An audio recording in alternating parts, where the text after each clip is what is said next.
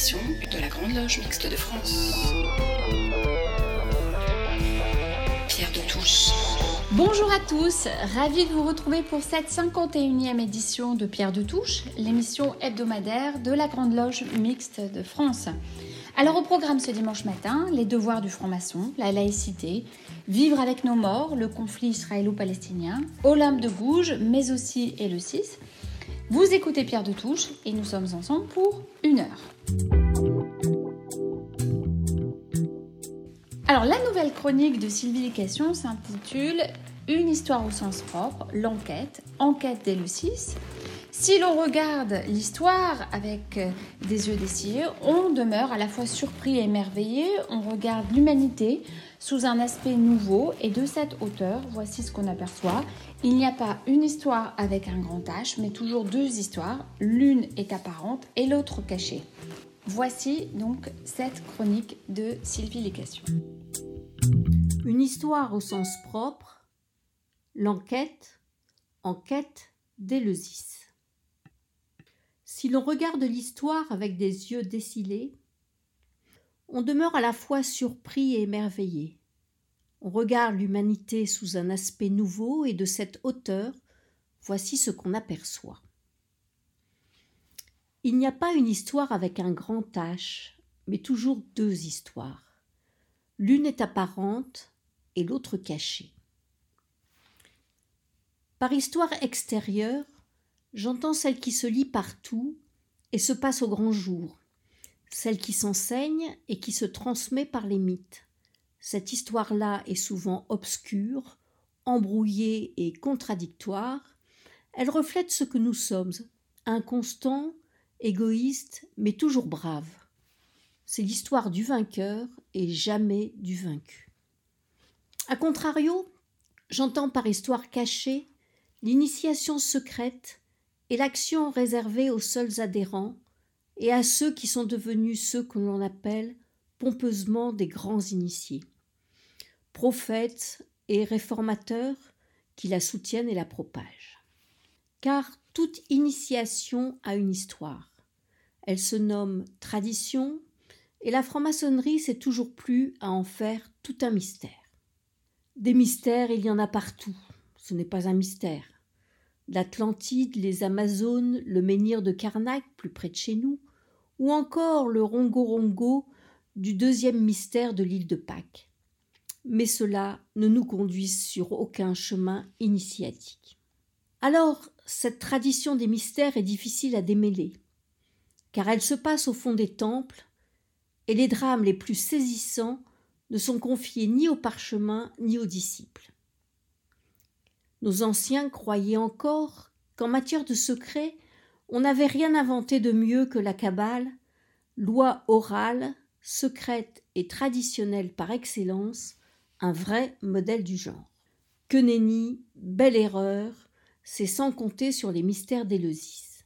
Mais à ceci rien d'étonnant. Le premier initié à Élusis était une femme. Que dis-je pire encore, elles étaient deux.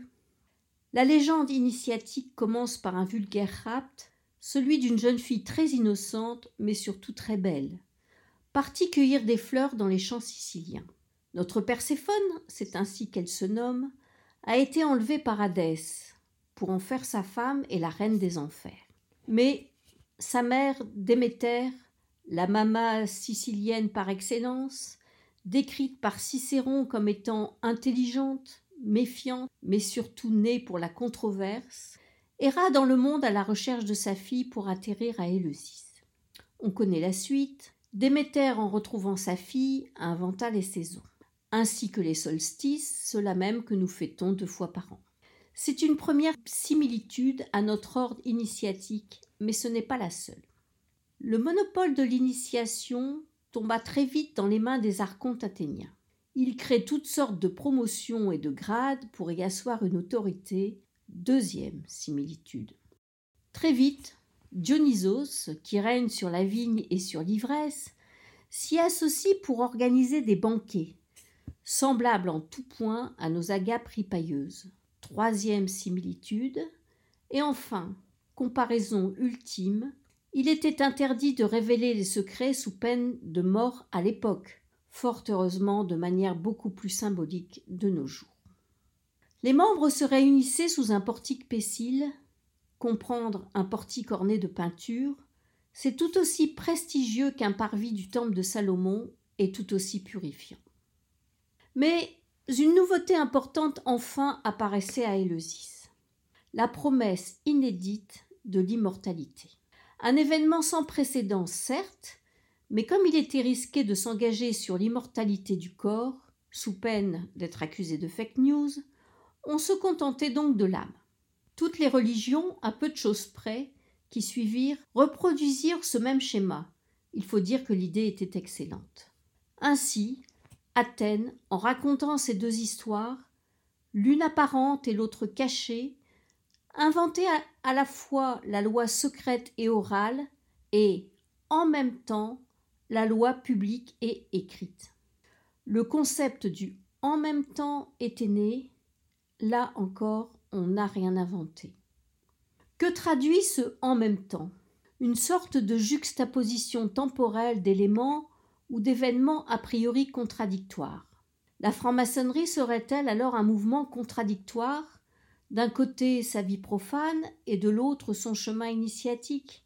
Non, c'est un état d'esprit. La franc-maçonnerie, c'est une ouverture vers le monde et en même temps une démarche d'introspection profonde. La franc-maçonnerie, c'est le partage d'une vie ordinaire contrainte et en même temps une libération de l'esprit. Si quelque chose de moi devait survivre dans ce monde, où tout ne fait que passer, je voudrais que ce soit un livre, un témoignage d'une conviction conquise et partagée, la possibilité infinie du en même temps. Ce serait comme un flambeau érigé à Éleusis, orné de noirs cyprès. Cette cité est de celle qui m'a conduit jusqu'au fond des mystères, la quintessence de mon esprit rêvassant dans un indispensable en même temps de toute une vie.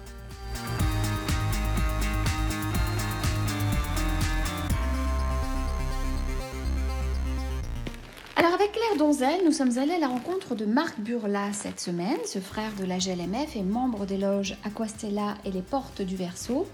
Il nous a parlé de laïcité, mais aussi du rite Source et Lumière. Je suis franc-maçon et alors, aujourd'hui nous accueillons Marc Burla. Bonjour Marc. Bonjour. Alors Marc, vous êtes membre de la Grande Loge Mixte de France, membre des respectables loges Aquastella et les Portes du Verseau. Euh, votre loge travaille sous le rite Source et Lumière. Est-ce que vous pourriez nous en dire un peu plus sur euh, ce rite? Alors ce rite qui, dont la GLMF a la patente est un rite qui a été créé en 1980, euh, qui est une vraie création. C'est un rite mixte par essence et non pas un rite euh, qui a été euh, plus ou moins mixisé après euh, avoir été créé par des mecs. Excusez-moi c'est l'expression, mais c'est un petit peu, c'est un peu la, réalité.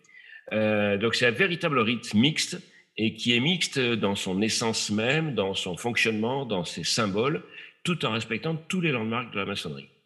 Et donc c'est une forme d'androgyna en quelque sorte. Il y a combien de loges à la GLMF qui travaillent ce rite est, ce rite est basé sur, euh, sur une complémentarité essentielle entre euh, euh, la part masculine et la part féminine que toutes et tous nous avons en nous.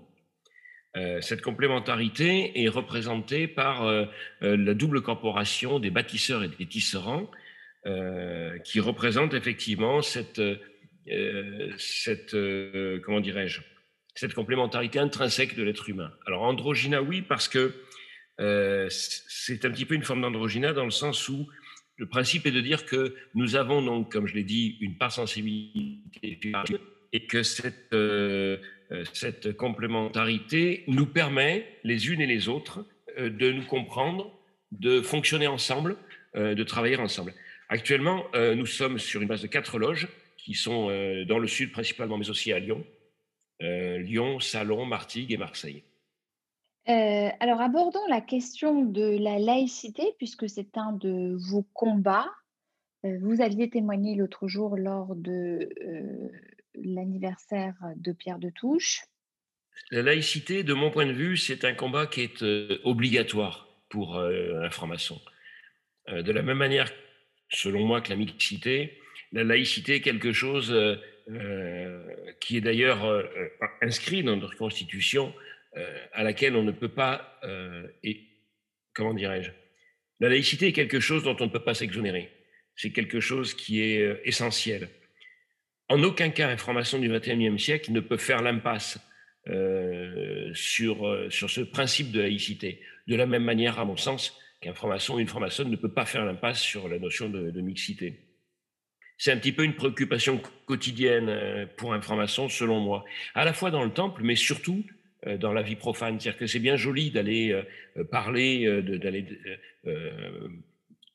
comment dirais-je, évoquer de belles choses, prononcer de belles paroles quand nous travaillons dans le temple, mais l'essentiel est vraiment dans notre action quotidienne euh, et en tant qu'être humain, en tant que citoyen, en tant euh, qu'être euh, qui avons compris ce que cela signifie, sans aucunement mettre en, avant notre qualité de franc-maçon, mais véritablement parce que, ben, parce que nous, avons, nous, nous avons quelque part juré de faire en sorte que tous les instants soient à jamais marqués par nos actions. Et donc nous ne pouvons pas faire en sorte de laisser tomber tout ce qui concerne la laïcité au sein de notre vie quotidienne, que ce soit euh, autour de nous, que ce soit dans le travail, que ce soit dans la vie profane. Et j'insiste parce que c'est vrai que je les lis en général tous les deux, que ce soit la laïcité ou la mixité. Et on voit très bien que dans l'époque actuelle, ces deux combats sont des combats qui sont nécessairement liés. Oui, qui sont intrinsèquement liés, tout à fait. Eh bien, euh, merci beaucoup, Marc, pour ce témoignage. Mais avec plaisir.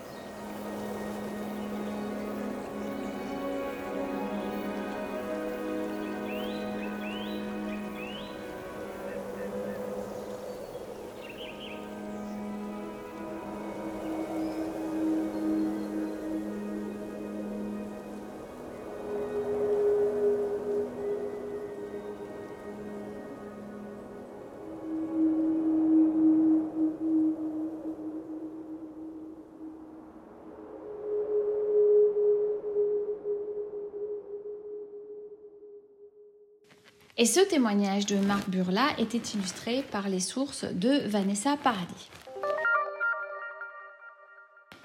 Si nous ne sommes guère surpris de nous trouver confrontés dans notre parcours maçonnerie à une batterie de devoirs qui viennent se compléter au fil de notre progression initiatique, eh bien nous sommes bien loin de penser que ce concept deviendra tout à fait prégnant pour chacun de nous, au point d'en faire l'un des objets de notre recherche personnelle. Le devoir tend même à représenter l'une des clés de notre cheminement. Au fil de deux chroniques symboliques, Alain Vordenis nous invite à mieux connaître ces différents devoirs.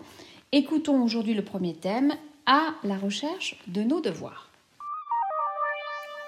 Du plus loin que je me souvienne, le devoir a représenté une contrainte forte.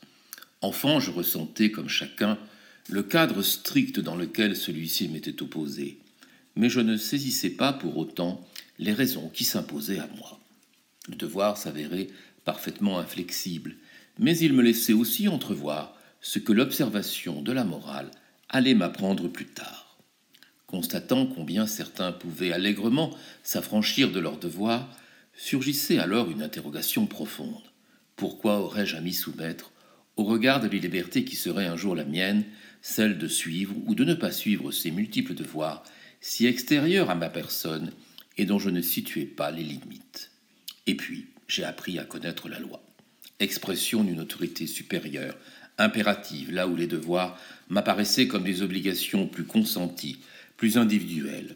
Les choses se compliquaient donc, me donnant à réfléchir sur la façon dont tout cela pouvait bien s'articuler. Sans parvenir à ce stade à nommer clairement les choses, les notions de droit et de devoir commençaient à infuser en moi, celles d'un contrat entre ce qu'il convient de donner en contrepartie de ce que l'on a pu recevoir. L'idée de devoir prenait dès lors une dimension certes exigeante mais chargée de sens pour qui se donnait la peine d'en appréhender toutes les facettes.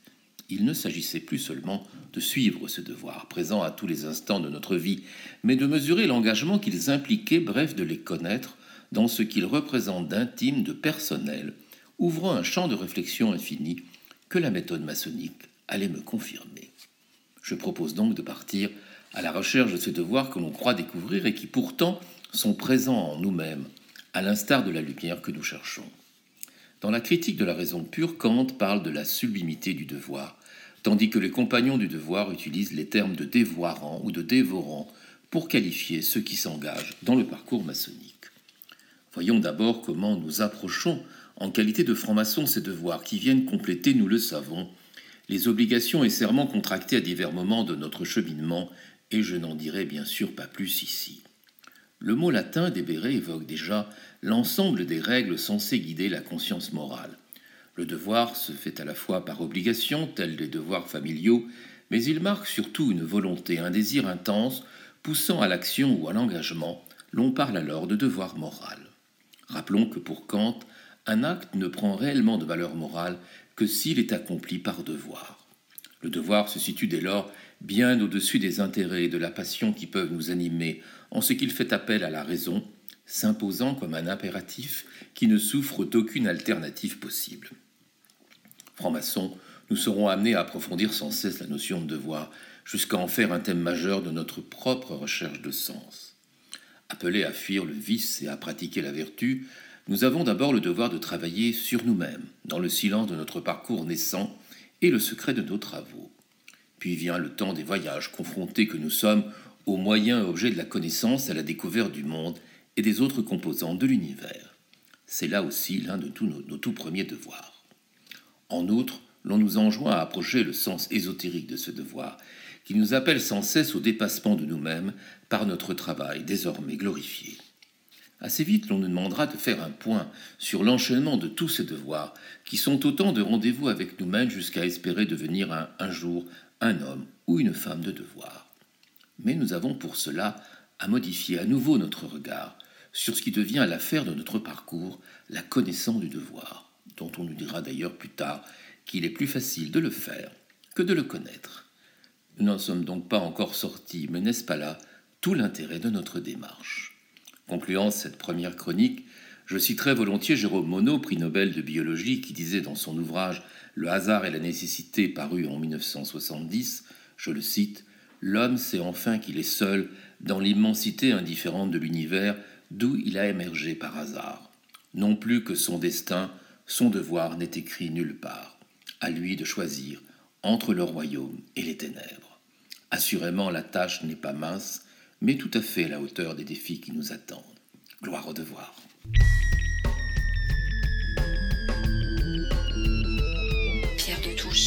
De la Grande Loge Mixte de France. Pierre de Touche. Place maintenant à la chronique Psychophilo de Michel Baron, deuxième opus d'une série consacrée à un personnage de l'histoire de France à laquelle la GLMF est particulièrement attachée, Olympe de Gouges.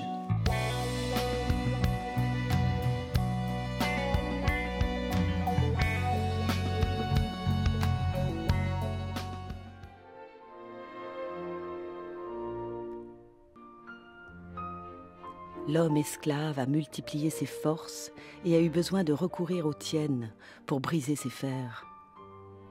Devenu libre, il est devenu injuste envers sa compagne.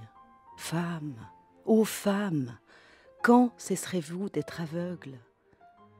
Bonjour.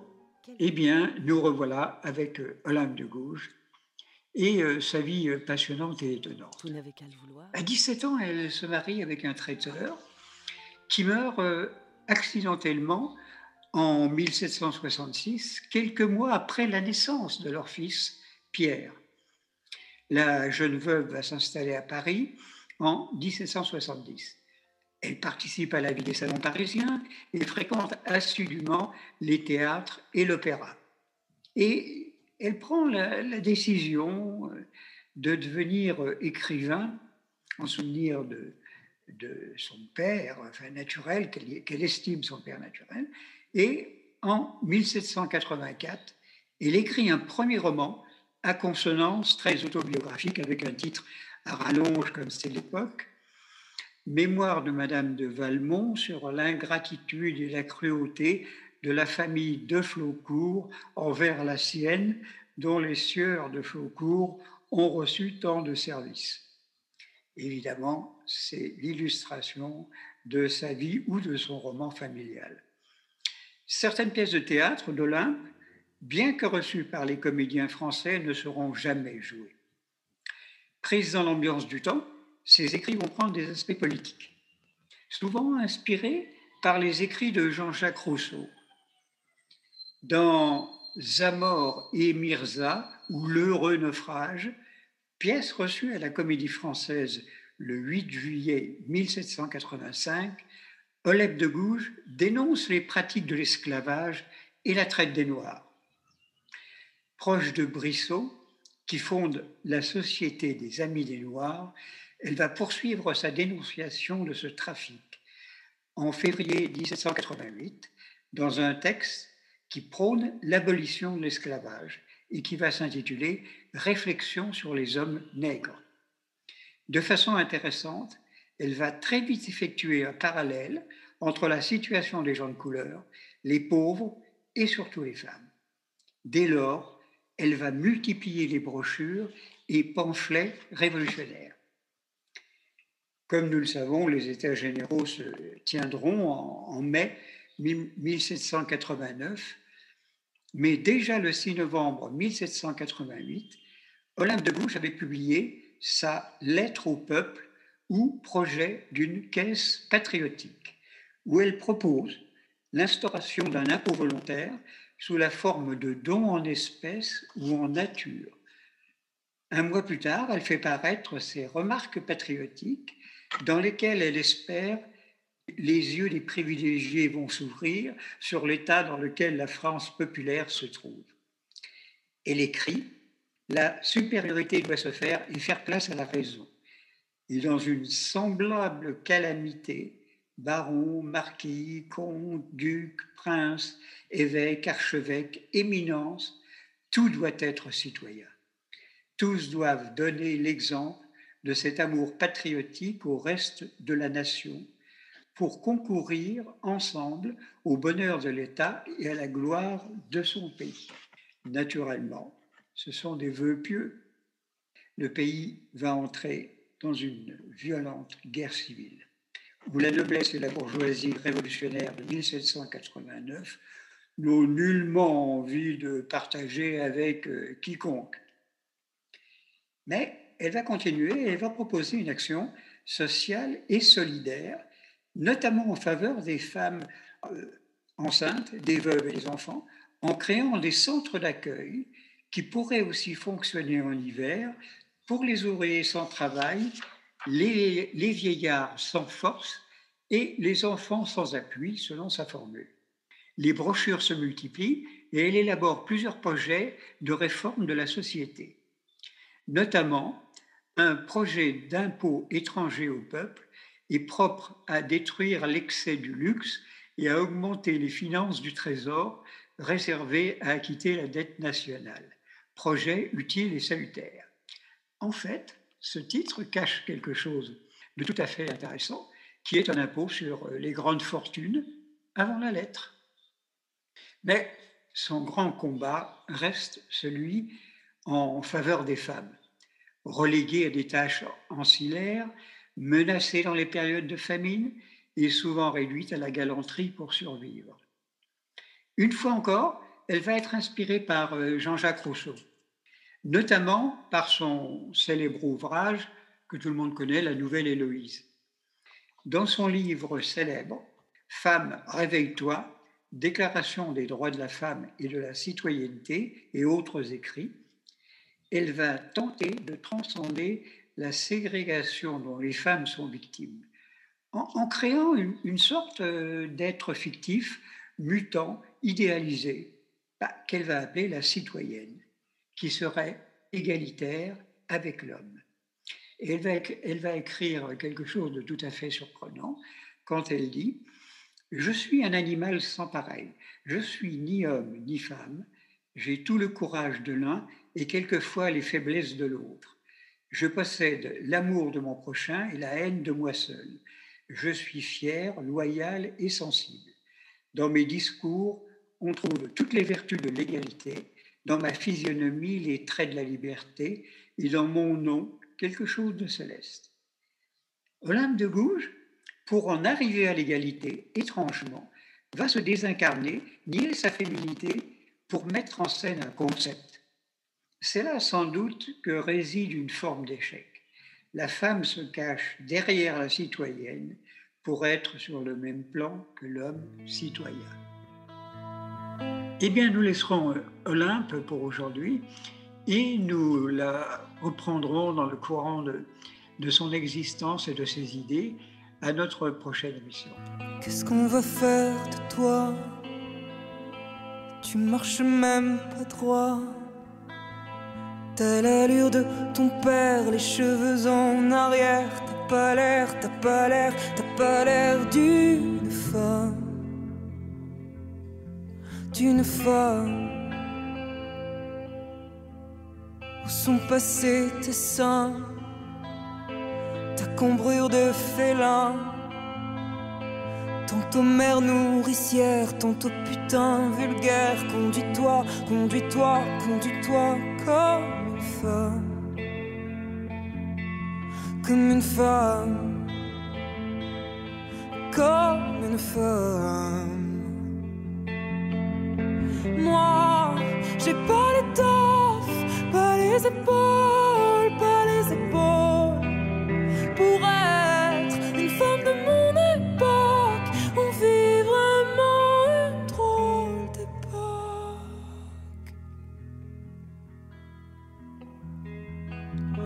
Tu voudrais voir en moi Ta mère et ta sauveuse je porte ma croix en restant amoureuse. Mais je sais pas, je sais pas, je sais pas être cette femme. Cette femme. Être cette femme. Moi, j'ai pas l'étoffe, pas les épaules,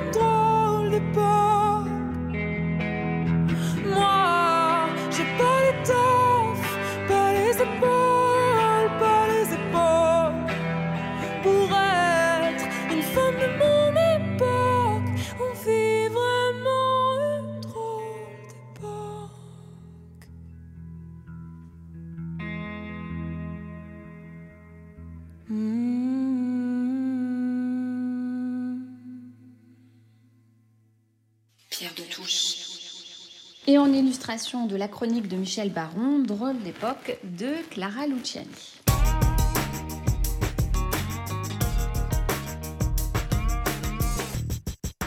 Alors ce matin, Pierre Yana a choisi d'évoquer le dernier ouvrage de l'une des rares femmes rabbins en France, Delphine Orvilleur, Vivre avec nos morts, un livre qui replace quelques idées dans leur contexte, mais aussi une chronique autour de la laïcité.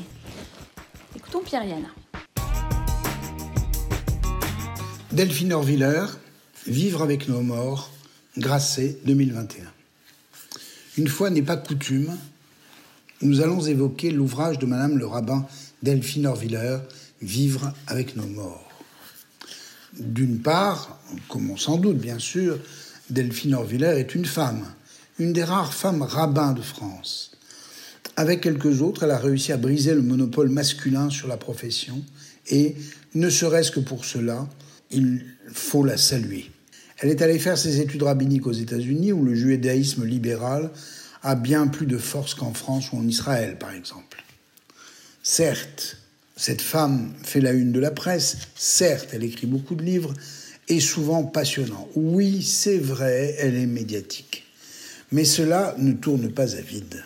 À dire vrai, c'est une aventurière, aujourd'hui responsable d'une communauté libérale à Paris et d'une revue théorique, Ténois, hier étudiante en médecine ou journaliste, voire immigrante en Israël, revenue pourtant vivre en France, d'où vient toute sa famille, de ce judaïsme d'Alsace-Lorraine, fou amoureux de la République, qui donna des Blum, des Sinclair et tant d'autres.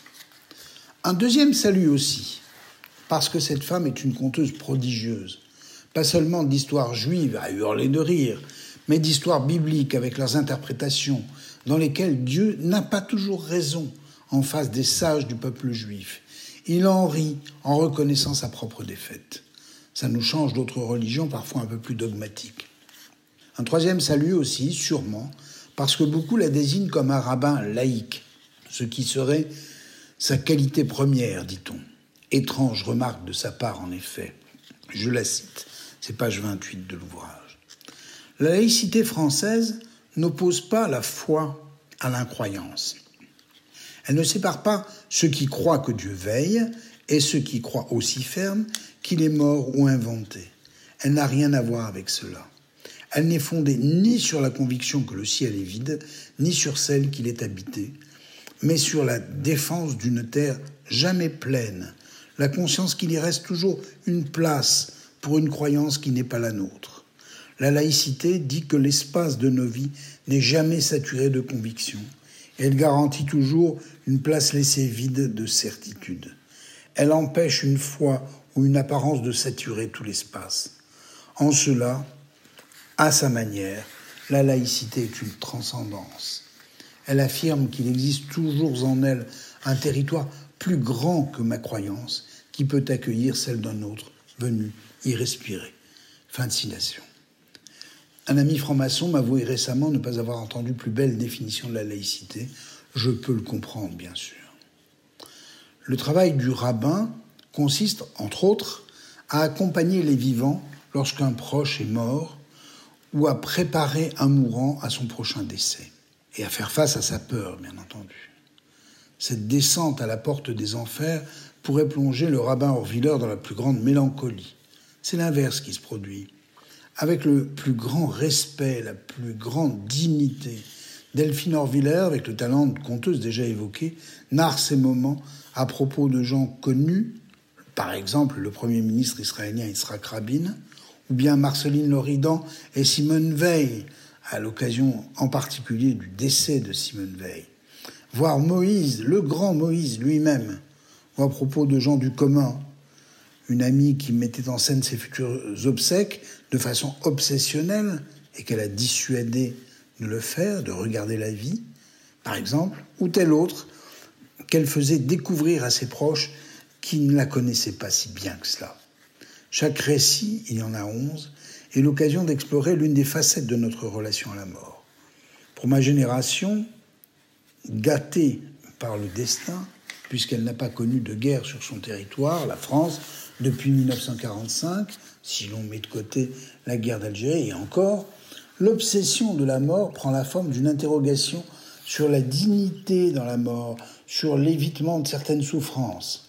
Certes, mais à cette obsession, Delphine Orwiller répond par une interrogation sur les vivants, avec un lechaim à la vie tonitruant, seule vraie réponse religieuse et historique du peuple juif à la mort qui lui a été portée Auschwitz, à Birkenau, comme ce fut le cas pour Marceline et Simone, ou même la mort après la mort à l'occasion de la profanation des, tombes d'un cimetière en Alsace.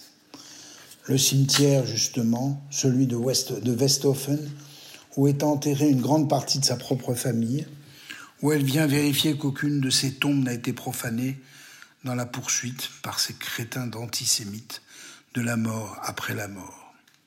À chaque récit, Delphine Orviller interroge les vivants. Le judaïsme, certes, parfois, mais aussi le temps. Ainsi, parlant d'Abel et Caïn, après le meurtre du premier par le second, elle rappelle que le texte vétérotestamentaire parle des voix d'Abel qui ont crié vers Dieu, les voix au pluriel, et non une seule voix, car derrière Abel viennent protester tous ceux qui auraient pu vivre de l'engendrement d'Abel, détruit par Cain. Ici, notre rapport à la mort n'est plus lié à la disparition, au regret du passé, mais tourné vers l'avenir de toute l'humanité, engendré par ceux qui sont disparus, que cela soit des enfants, des amis, voire des disciples. C'est une émotion très profonde qui atteint le lecteur dans cette évocation de notre temps humain, des liens si forts entre les vivants et les morts. Le rôle du conteur, dit Orviller, est de se tenir à la porte pour s'assurer qu'elle reste ouverte. Merveilleuse leçon de, de vie, une remarquable réflexion sur l'humanité. L'Echaim, à la vie. Bon dimanche.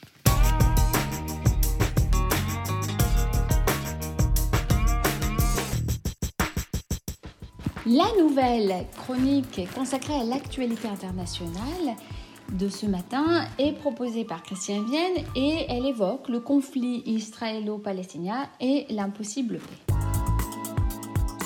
Bonjour à tous. L'actualité internationale est dense, voire intense, et elle me pousse à aborder avec vous euh, la question de la violence. Vous l'avez vu, le conflit israélo-palestinien vient de connaître une nouvelle flambée de violence qui a fait 248 morts dans l'enclave palestinienne, dont 66 enfants, et des combattants selon les autorités locales. En Israël, le conflit a fait 12 morts, dont un enfant, une adolescente et un soldat d'après la police. Le cessez-le-feu entre Israël et le Hamas a été obtenu grâce à la médiation de l'Égypte, mais alors que les deux camps annoncent leur victoire, rien dans la situation n'a été amélioré. Politiquement, ce conflit n'a servi à rien, si ce n'est à renforcer les extrémistes des deux camps. L'Union européenne et les USA seront présents pour aider à la reconstruction, peu entendu et écoutés sur le fond et sur la mise en place d'une solution à deux États qu'ils préconisent, et cela jusqu'à la prochaine poussée de violence. Un élément me frappe et me touche. Pas un mot, ou si peu de mots, sur les victimes, comme si finalement ils n'étaient que des pions sans intérêt dans un jeu stratégique d'intimidation réciproque. Au total, 260 personnes ont perdu la vie, dont 67 enfants, sans compter les très nombreux blessés, les destructions et le traumatisme subis par les populations. Des morts pour rien, car sans effet sur le rétablissement à long terme de la paix. J'ai gardé en mémoire un poème de Lao Tse étudié il y a bien longtemps. Je me permets de le partager avec vous. Même dans la victoire, il n'est pas de beauté, et ceux qui la nomment belle sont de ceux qui trouvent de la joie dans le massacre. Et ceux qui trouvent de la joie dans le massacre ne réussiront pas dans leur ambition à gouverner le monde. Des lamentations de deuil devraient accompagner les foules égorgées, et la victoire devrait être célébrée en des rites funèbres. Des morts niés, oubliés, cachés, il y en a partout dans le monde. La Méditerranée est devenue un cimetière, les conflits armés se multiplient, les murs et les barrières brisent les chemins de liberté, la violence est devenue endémique lors de conflits, parfois même lors de conflits privés. Quel est ce mauvais vent qui souffle un peu partout? Le retour des partis extrémistes, voire fascistes, n'est que l'expression politique de cette violence. Cependant, à force d'utiliser le mot fascisme à tout va, l'on oublie ce qui constitue son essence même, c'est-à-dire la violence. Dans son ouvrage Le totalitarisme fasciste, l'auteur Marianne Matar Bonucci établit le lien structurel entre fascisme et violence et démontre à quel point la barbarie a accompagné toute l'histoire du fascisme en Italie. D'autres comme moi connaissent bien mieux cette matière notre frère Pierre Yana l'a abordé à plusieurs reprises sur nos ondes. Mais la barbarie n'est jamais loin et le spectre des violences du passé revient nous hanter. Des morts oubliées, non pleurées, partout dans le monde me font penser à ce que soulignait Judith Butler dans une récente interview donnée à Valentine Faure pour Le Monde. À mon sens, ce qui est digne d'être pleuré, entre guillemets, relève d'une expérience vécue, pas d'une mesure que l'on pourrait appliquer au moment de la mort. Certaines personnes vivent avec le sentiment qu'elles sont dignes d'être pleurées, c'est-à-dire qu'elles considèrent que leur vie a de la valeur et qu'elles seront pleurées si elles venaient à mourir. Ceux qui ont une bonne couverture médicale peuvent avoir le sentiment que la société est organisée pour les garder en vie. Mais ceux qui n'ont pas accès aux soins de santé ont la terrible sensation que la société n'est pas organisée pour qu'ils restent en vie. Ils se conçoivent de leur vivant comme n'étant pas dignes d'être pleurés, leur vie n'ayant pas de valeur au sein de l'organisation sociale de la vie. Une vie vivable est une vie que l'on mène en ayant le sentiment que sa valeur se reflète dans le monde économique et social où l'on vit. C'est un continuum où certains pensent être plus dignes d'être pleurés que d'autres. En outre, selon les paramètres des mondes sociaux que l'on analyse, certaines vies sont dignes d'être pleurées dans une communauté, mais ne le seront clairement pas dans une autre. Que chaque vie soit vivable, que chaque mort soit pleurée, n'est-ce pas une manière d'honorer la vie, de lui donner du sens Et n'est-ce pas aussi une mission pour le franc-maçon? Bonne réflexion et beau dimanche à tous. À très vite. Au revoir. Pourquoi ne pas y croire? Pourquoi ne pas se le dire? Faire avancer l'histoire. Et ensemble l'écrire. Je dirais des poèmes, je chanterais des chansons, il peindrait des je t'aime. Sur toutes les maisons.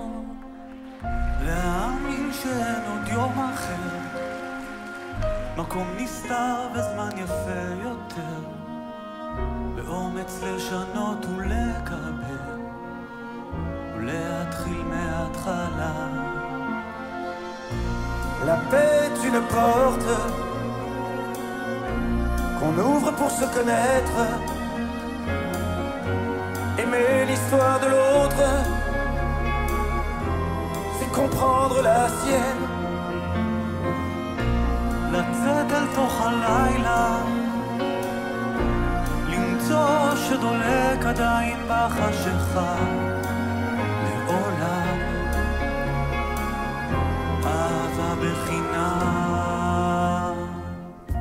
بالإرادة والعزيمة نحقق الأحلام بقلوب صافية القلمة كل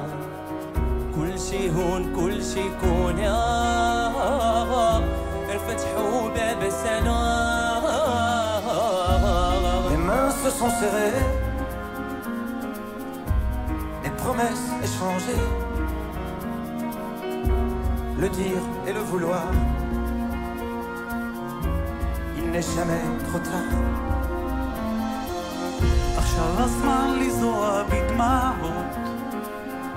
ולהצית ניצוץ ולקוות באומץ לשנות ולקוות אהבה בחינם باليد باليد يا اخوانا جميع شوفوا قدامنا نبني ومستقبلنا حتى الارض تغني معانا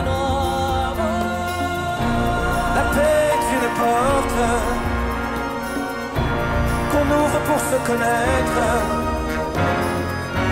Aimer l'histoire de l'autre, c'est comprendre la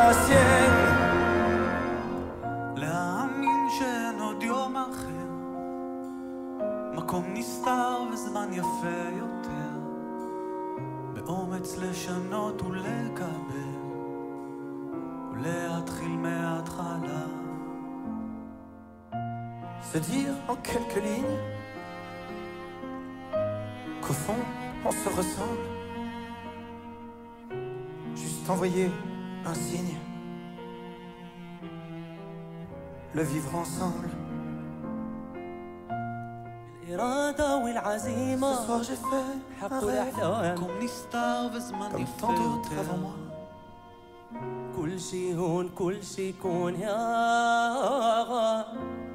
Pourquoi ne pas y croire.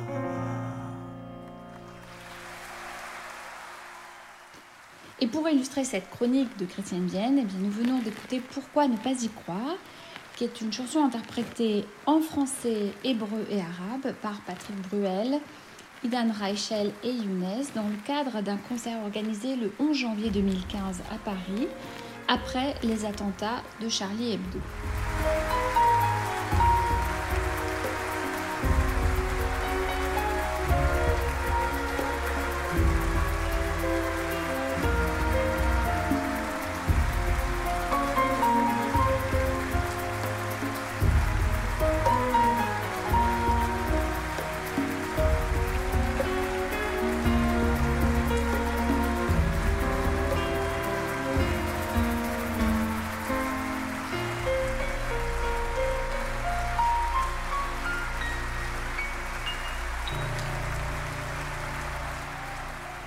Alors pour clôturer cette émission, nous avons souhaité rediffuser le coup de cœur de Françoise Lacou lors de l'émission 42. Il s'agissait d'une recension de la bande dessinée de Raphaël Antoven et Coco en adaptation du banquet de Platon.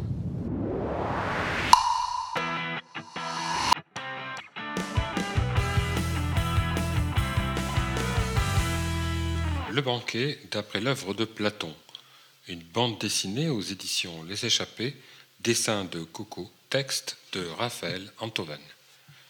Drôle de bonne idée que celle de ce banquet, un des textes fondateurs de la philosophie sur la question de l'amour, écrit par Platon et revisité par une dessinatrice engagée, Coco, et un philosophe médiatique, Raphaël Antoven. En mettant en scène ce texte philosophique sous forme de bande dessinée, tout en restant fidèle au texte du célèbre philosophe grec, les personnages prennent vie et donnent à des paroles fondamentales les contours de la rhétorique et de la joute oratoire. Plantons le décor. Agathon a invité des amis à participer à un banquet qu'il a organisé pour fêter sa victoire au grand de Dionysie, ses fêtes dédiées à Dionysos. À ce banquet doit être fait l'éloge de l'amour, représenté par le dieu Eros, et les invités, que sont Pausanias, Simac, Aristophane, Apollodore, Socrate et Alcibiade, tous masculins au passage, ils vont donc prendre la parole pour donner leur point de vue. Tous ces propos sont racontés à Glaucon par Apollodore, qui lui-même les tient d'Aristodème. C'est déjà compliqué et c'est là qu'apparaît Raphaël Antoven, tel un ludion parleur enveloppé dans sa toge et chaussé de sandales, intervenant pour éclaircir tel ou tel point de philosophie ou d'histoire. Dans les premières pages du livre, il est au marché, perché au-dessus des étals débordant de nourriture, et il introduit le texte de Platon en se posant et en posant au lecteur les questions fondamentales sur le thème de l'amour. À un âne qui passe devant lui portant des poteries, Raphaël Antoven explique les circonstances du banquet. L'âne, malicieusement dessiné par Coco, n'y comprend rien. Serait-il un pauvre lecteur ignorant? Voilà toute l'astuce de ce texte-image. Nous raconter avec un humour et une ironie d'aujourd'hui ce texte vieux de 2500 ans et en montrer toute l'actualité, à cette différence près que le dialogue, à cette époque, prenait tout son sens. Dialogue du grec dialogos, dia à travers, et logos, la parole, ne se transformait pas en opposition systématique, mais évoluait selon l'habileté des débatteurs au fur et à mesure des arguments. Il faut voir comment Socrate, sous couvert de féliciter Agathon, amène ce dernier à renier entièrement le discours qu'il vient de prononcer, échanges oratoires que Coco illustre admirablement par un match de ping-pong. Puis Socrate raconte comment, lorsqu'il était jeune, lui-même a été contredit par une femme, Diotime, l'unique femme d'ailleurs dont il est fait référence. Diotime, donc, interrogeait Socrate. L'amour est-il beau? L'amour est-il laid? Pourquoi ce qui n'est pas beau serait-il laid? N'y a-t-il pas mille nuances? Et autres questionnements et raisonnements auxquels le ludion Raphaël Enthoven feint de ne rien comprendre lui-même et a recours à sa boîte de Dolipranos. Coco, qui signe de nombreuses caricatures politiques dans les colonnes de Charlie Hebdo, est arrivée elle aussi face à un mur. Comment dessiner ce qui est beau? À quoi ressemble l'essence même de la beauté? Un questionnement que le duo a choisi de mettre en image, page 62, dans laquelle on la découvre demandant de l'aide au téléphone à Raphaël Enthoven. Très amusant. Tout au long de la prise de parole des orateurs, dessins et textes sont accompagnés d'évocations de notre mode moderne. Ici, les cachets d'un célèbre médicament qui soigne les maux de tête. Là, le cinéaste Godard et la rengaine d'Anna Karina dans Pierrot le Fou. Qu'est-ce que je peux faire? Je sais pas quoi faire. Les six orateurs se succèdent, faisant le lien entre la mythologie et la nature humaine. Il est dit que l'amour, la beauté, la connaissance, la sagesse sont un apprentissage qui consiste à élever la pensée au-dessus des désirs immédiats. Par l'amour, l'homme et la femme ne seraient-ils pas éternellement en quête du beau, du bon, de l'immortalité? Les discours illustrés avec truculence et humour par Coco, qui s'en donne un cœur joie, nous montrent crûment l'amour sous toutes ses formes et dans tous ses états, de même qu'elle ne se prive pas d'évoquer les beuveries et autres libations évoquées au cours du banquet, rendant ce texte jubilatoire. Dans cet album en noir et blanc, un petit plus pour les touches de couleur tombant toujours à point nommé et permettant de saisir ou d'accentuer un détail. Avec l'adaptation du célèbre texte de Platon Le banquet, Corinne Ray, dit Coco, entre dans le neuvième art de la plus belle des façons. Son dessin simple et rond permet au lecteur d'apprécier un texte vieux de plus de 2000 ans avec humour et dérision qui poussera peut-être certains d'entre nous à découvrir ou à retrouver le texte originel. Il est à noter que le banquet a été également superbement illustré dans les années 2000 par Johann Svar, dessinateur plus connu pour ses albums Le chat du rabbin. Pendant Félin de Socrate, le chat du rabbin essaye de répondre à une question fondamentale. Peut-on apprendre la Torah à un chat? Fut-il doué de parole Mais cela est une autre histoire.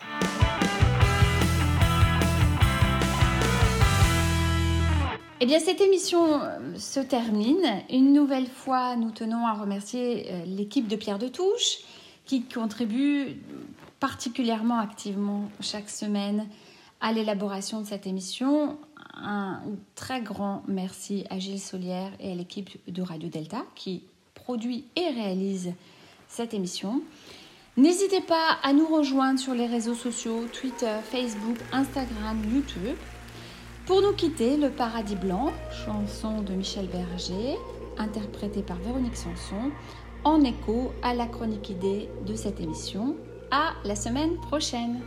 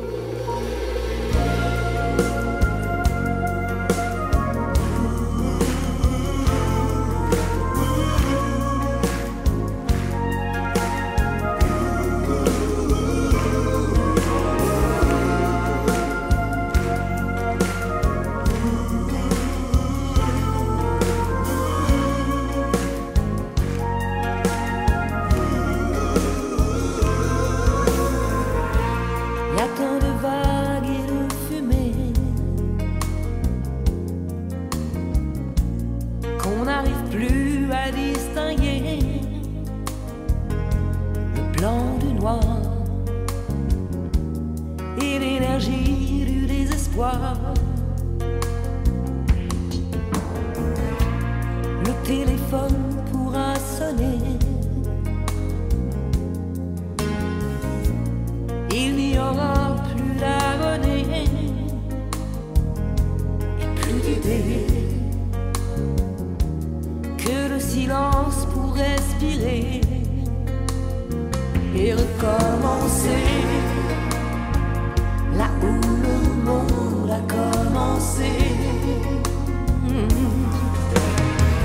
Je m'en allais dormir dans le paradis blanc, où les nuits sont si longues qu'on en oublie le temps, tout seul avec le vent.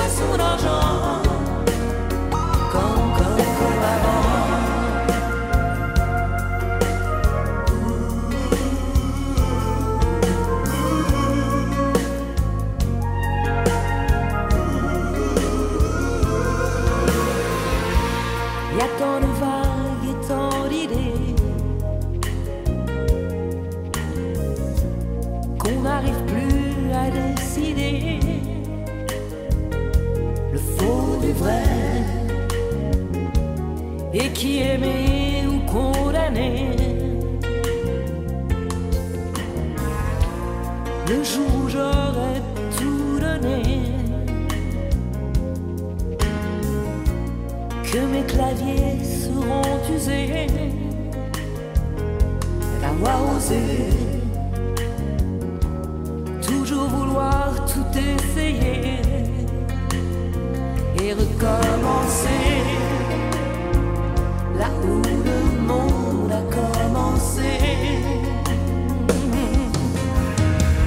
Je m'en dans le paradis.